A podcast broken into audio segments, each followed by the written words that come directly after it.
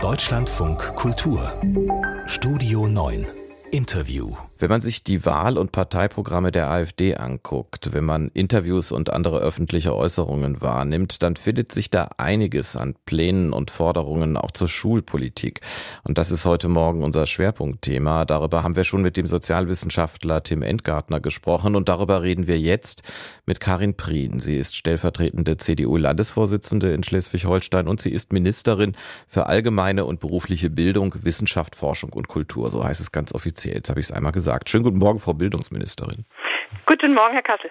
Können Sie sich vorstellen, dass in Deutschland, in irgendeinem deutschen Bundesland in absehbarer Zeit ein AfD-Politiker Kultus- oder Bildungsminister wird? Also ich möchte es mir lieber nicht vorstellen und ich kann Ihnen versprechen, dass ich äh, in allen meinen Funktionen, ich bin ja auch stellvertretende Bundesvorsitzende der CDU, alles dafür tun werde, dass das jedenfalls nicht eintritt. Nun ist allerdings für Björn Höcke, der auch mal, man kennt ihn jetzt als Thüringer Landesvorsitzenden und Spitzenkandidat bei der Landtagswahl, aber der auch mal bildungspolitischer Sprecher der AfD war, für den ist äh, laut eigener Darstellung die Bildungspolitik ein Schwerpunkt der Fraktionsarbeit im Landtag bei ihm in Erfurt. Machen Sie sich nicht trotzdem Sorgen, dass die AfD auch ohne mitzuregieren mit ihren schulpolitischen Forderungen längst Einfluss hat bei uns? Also man kann ja historisch, aber auch aktuell sehen, dass überall dort, wo Rechtspopulisten oder Rechtsextremisten regieren oder mitregieren, ähm, sie natürlich ganz stark ansetzen im Bereich der Bildungspolitik, weil sie natürlich auch wissen, dass das ähm, zur Einflussnahme ähm, auf Kinder und Jugendliche das entscheidende äh, Instrument für sie sein kann. Äh, das hat man in Polen, in Ungarn beobachten äh, können. Und insofern ähm, glaube ich schon, dass äh, das auch ähm, in der Strategie der AfD liegt. Und äh, natürlich äh, versuchen sie auch jetzt schon äh, über ihre Forderungen, die ja zum Teil so harmlos daherkommen, ähm, auch ähm, die bildungspolitische Debatte zu, zu beeinflussen. Lassen Sie uns eine Forderung mal kurz anhören. Wir bleiben kurz noch bei Björn Höcke, Höcke der nämlich in einem äh, Fernsehinterview Folgendes gesagt hat. Unter anderem müssen wir das Bildungssystem auch befreien von Ideologieprojekten, beispielsweise der Inklusion, mhm. beispielsweise mhm. auch dem Gender Mainstream Ansatz. Alles das sind Projekte, die unsere Schüler nicht weiterbringen, die unsere Kinder nicht leistungsfähiger machen.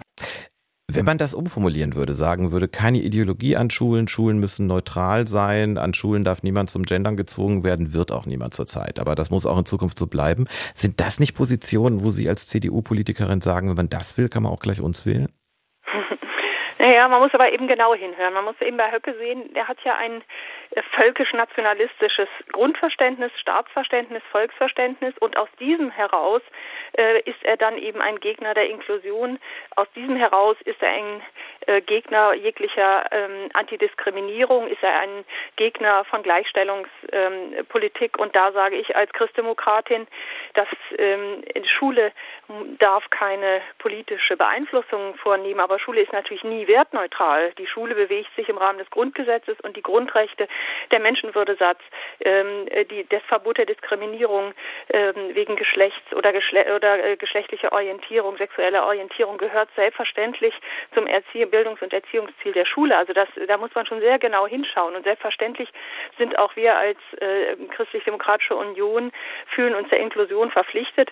Natürlich streiten wir im Einzel im Einzelnen auch mit politischen Wettbewerbern äh, auf der Linken darüber, wie man Inklusion am besten umsetzt. Aber dass Menschen mit Behinderung äh, oder ähm, darüber hinaus das ganze Thema Heterogenität unserer Gesellschaft, das entscheid die entscheidende Herausforderung für unser Bildungssystem ist, das kann ja niemand mehr wegdiskutieren.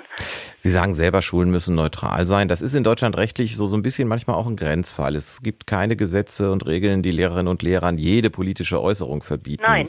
Aber es darf natürlich nicht zu weit gehen, wenn dann aber die AfD so etwas einrichtet wie in ihrem Nachbarbundesland Hamburg, das berühmte Informationsportal Neutrale Schulen, im Prinzip ein Pranger, an dem man da Lehrerinnen und Lehrer stellt. Das geht Ihnen noch zu weit, oder? Aber selbstverständlich. Also wir wollen natürlich kein Denunziantentum äh, für äh, mit Blick auf das, was äh, im Unterricht stattfindet. Und Neutralität heißt ja nicht, wie nochmal, dass eine Lehrkraft nicht Werte orientiert unterrichten müsste. Die Lehrkraft ist selbstverständlich dem Grundgesetz und dem Menschenwürdesatz und etwa der Bekämpfung von Antisemitismus und Diskriminierung ähm, verpflichtet. Aber natürlich muss eine Schule Sorge dafür tragen, dass verschiedene politische Meinungen und Strömungen auch in Schule ankommen und muss für eine gewisse Ausgewogenheit Sorge tragen. Was würden Sie denn machen? Das ist jetzt in einem Punkt sehr theoretisch, weil Schleswig-Holstein eins von aktuell nur zwei Bundesländern ist, äh, in denen die AfD nicht im Landtag sitzt. Aber trotzdem, rein theoretisch nehmen wir an, sie säße im Kiel mit Ihnen zusammen im waren Landtag. ja drin bis 2022. Ne? Wir haben ja fünf Jahre. Sie, Sie, ha Sie, ja. Sie haben das schon erlebt, ich weiß. Nur es ist im Moment halt nicht so. Aber nehmen wir an, es wäre im Moment so. Oder Sie wären Bildungsministerin in einem der anderen 14 äh, Bundesländer, wo sie drin sitzt. Und die AfD würde einen Antrag einbringen, wo Sie inhaltlich sagen, als Fachpolitikerin, ja, das unterstütze ich im Prinzip, das ist richtig. Würden Sie da mit der AfD zusammen abstimmen? Nein, das haben wir auch nie getan, sondern äh, wir haben also demokratische Mehrheiten für unsere Anliegen immer gesucht und auch gefunden.